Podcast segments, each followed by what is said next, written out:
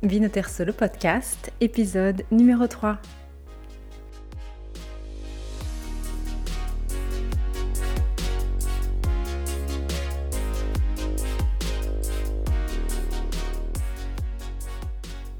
Benvenuti, soyez les bienvenus à l'écoute de l'unique podcast sur le vin qui vous aide à choisir et comprendre la vostra prossima bottiglia italiana. Je suis Audreyne et oggi sono il vostro sommelier.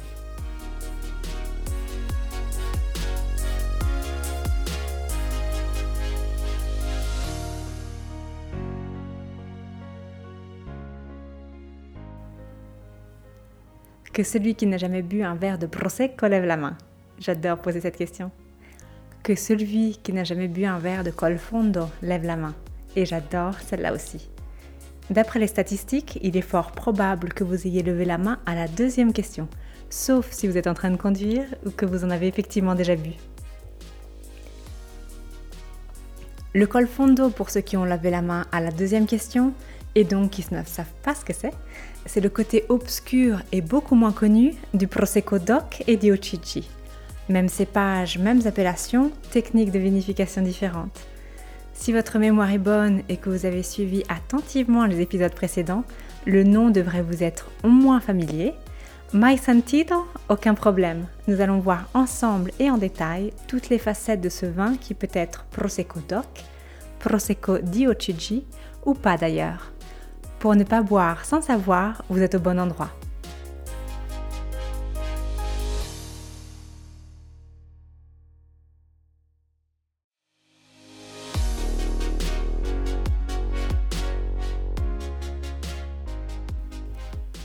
Le colfondo, qu'est-ce que c'est Ce n'est pas une appellation, et si l'on lit attentivement les cahiers des charges des appellations Prosecco DOC et Prosecco di ne vous en faites pas, je l'ai fait pour vous ce n'est pas non plus un nom reconnu par ces dernières.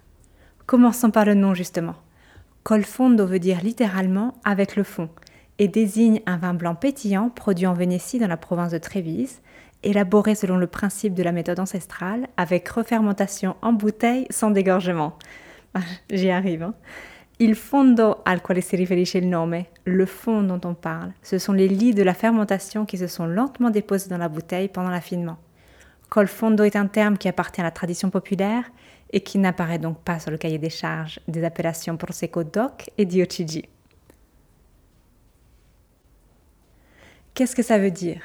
Tout simplement que l'usage du terme Colfondo n'est pas réglementé et donc qu'il n'apparaît pas forcément sur l'étiquette ou la contre-étiquette. La typologie est en revanche reconnue et les producteurs, s'ils produisent sous tutelle de la Prosecco Diochigi, doivent indiquer sui lieviti, sur lit donc, et les producteurs Prosecco DOC doivent indiquer frizzante con rifermentazione in bottiglia, pétillant avec refermentation en bouteille, en ajoutant la mention non filtrato, non filtré. Les producteurs qui choisissent de produire en dehors des appellations sont bien évidemment libres de faire quel que vogliono. Ce qui n'est pas forcément vrai d'ailleurs car le nom n'étant pas officiellement reconnu, deux producteurs ont eu la bonne idée de le déposer et détiennent donc les droits sur son utilisation. Bien qu'aucun recours n'ait été entrepris depuis le dépôt en 2016, le nom Colfondo apparaît de moins en moins fréquemment euh, sur l'étiquette.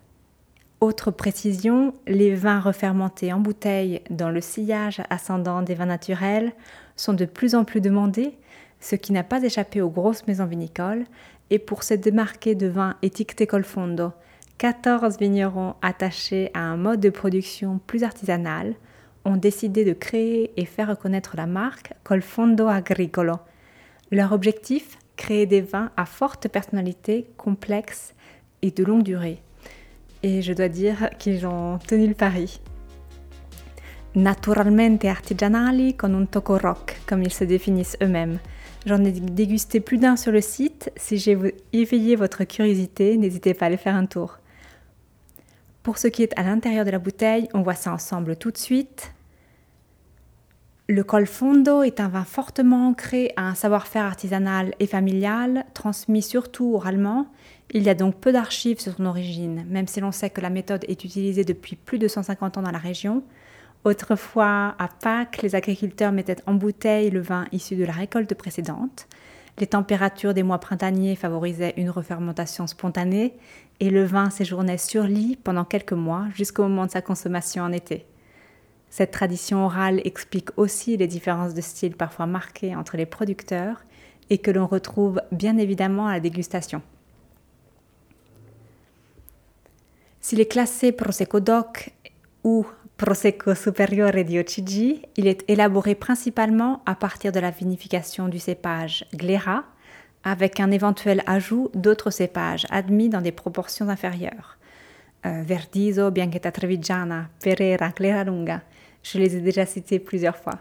Ceux qui préfèrent le produire en dehors des appellations conservent une certaine liberté d'action et de choix en ce qui concerne l'utilisation et la proportion des cépages, et de plus en plus de producteurs mettent en avant des, cépages autochtones euh, comme le Bosquera. La macération se fait à température ambiante, les baies éraflées et pressées sont laissées au contact du mou pour en extraire la couleur et les levures indigènes. Le jus est soutiré, puis la première fermentation commence en cuve thermoconditionnée afin de contrôler la conversion du sucre en alcool. Une quantité suffisante de sucre doit être conservée pour assurer la reprise de la refermentation après la mise en bouteille. Au printemps, la chaleur relance le processus spontané de fermentation alcoolique et une fois séparé des lits les plus grossières et des macromolécules, le vin est mis en bouteille sans dégorgement et elles ne subissent pas le remuage. Le processus de vinification est long, un peu moins d'un an de la récolte au produit fini, plus long que les 3 ou 4 mois du processus de vinification et fermentation en autoclave. Le vin qui en résulte conserve une couleur trouble, typique de la méthode ancestrale. Ce sont les levures non filtrées qui se déposent au fond de la bouteille et donnent son nom au vin. La différence avec les Prosecco DOC et Diocigi méthode Martinotti est surprenante, et si vous appréciez un vin pour son caractère épuré en bouche, le col fondo, j'en suis sûr, ne risque pas de vous décevoir. Il peut être servi trouble en remettant les levures en suspension ou décanté en ayant pris soin de faire reposer la bouteille verticalement. La version limpide exalte les notes du terroir, fruits mûrs, herbes balsamiques. La version brumeuse met l'accent sur les levures. Ce côté obscur le rend décidément moins immédiat et inclusif que le Prosecco méthode Charma. Il demande sans doute un petit peu plus de préparation et de compréhension. Euh, le nez conserve cette empreinte délicate typique du bagage aromatique du glérat, à laquelle s'ajoutent des senteurs marquées de pain frais, de pain au levain, de fermentation, de sous-bois, de champignons, mais aussi les arômes du monde de la bière, de la pilsner et des IPA et du cidre. Dans le verre, on retrouve le profil chromatique du Prosecco, mais la méthode ancestrale lui apporte une tonalité brumeuse et voilée qui ne gâche en rien l'expérience. En bouche, la sensation est délestée de toute fioriture doucereuse, celle qui a longtemps été la signature gustative du Prosecco, et bien sûr de quelques degrés d'alcool.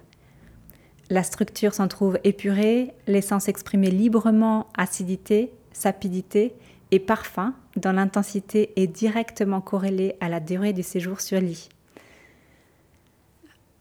La pomme de jardin, par exemple, est récurrente aussi bien au nez qu'en bouche, avec ce mordant à la fois astringent et salivant.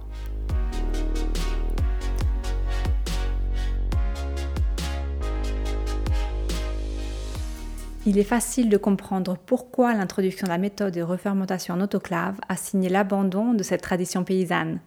La méthode Martinotti-Charma offre le double avantage d'exalter les arômes délicats et la fraîcheur des cépages aromatiques et semi-aromatiques, comme le glérat, tout en permettant une production supérieure en termes de quantité et de rentabilité.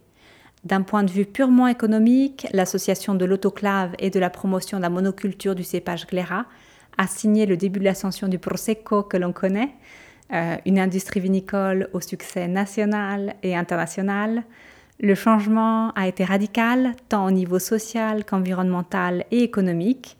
La culture, jusqu'alors paysanne, euh, a subi une transformation radicale pour devenir une véritable entreprise agricole.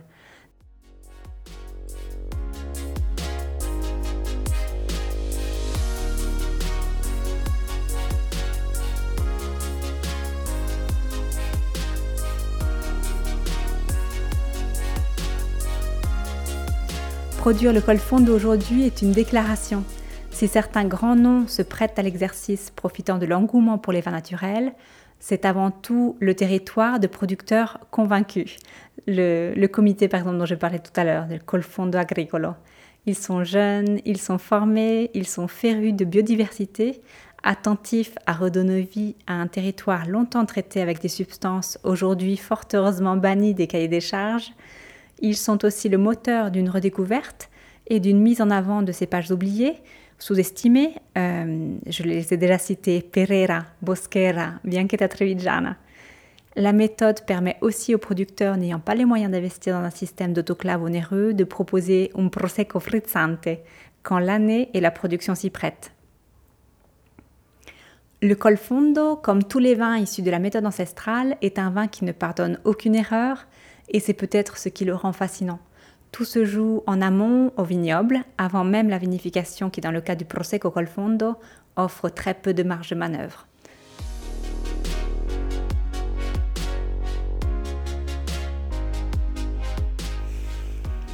Dans les grandes lignes, c'est un vin à la fois simple, incisif, d'une certaine profondeur, vraiment plaisant. Même si bien sûr, comme tous les méthodes ancestrales, chaque col fondo est le reflet et l'expression unique d'un producteur, loin du profil très standardisé du Prosecco Doc. Si vous êtes fan de la typologie ancestrale, je ne doute pas que vous trouverez fascinantes certaines des expressions proposées par Renzo Rebulli et Valentina Gatti. Et bien sûr, si vous êtes curieux, tous méritent d'être dégustés, la production est encore restreinte, donc on peut facilement en faire le tour chaque année. Le moment de la dégustation? Je le trouve parfait pour le vendredi soir, déjà complet à mon avis avec juste quelques chips artisanales. Même pour le lundi en fait.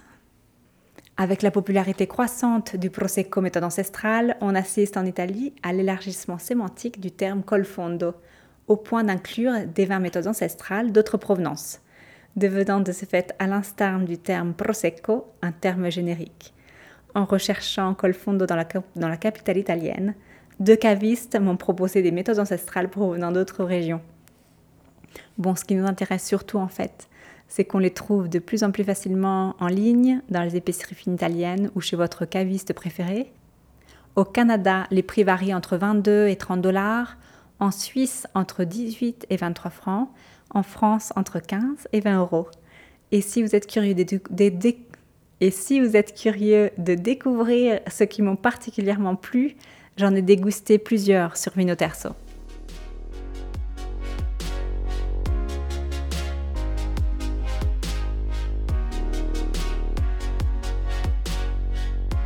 Merci, merci de m'accompagner à travers le monde délicieux et pas si connu du Prosecco, à propos duquel je n'ai pas encore fini de parler. Cartizze. J'en ai déjà parlé, mais apparemment pas assez parce que ce sera le thème justement de notre prochain rendez-vous. À la semaine prochaine, à la prossima. Si vous avez apprécié et que vous souhaitez en savoir plus, vous trouverez toutes les bouteilles, les régions, les producteurs et les appellations qui ont inspiré ce podcast sur vinoterso.com, v i n o t e le site d'information de formation dédié 100% au vin italien.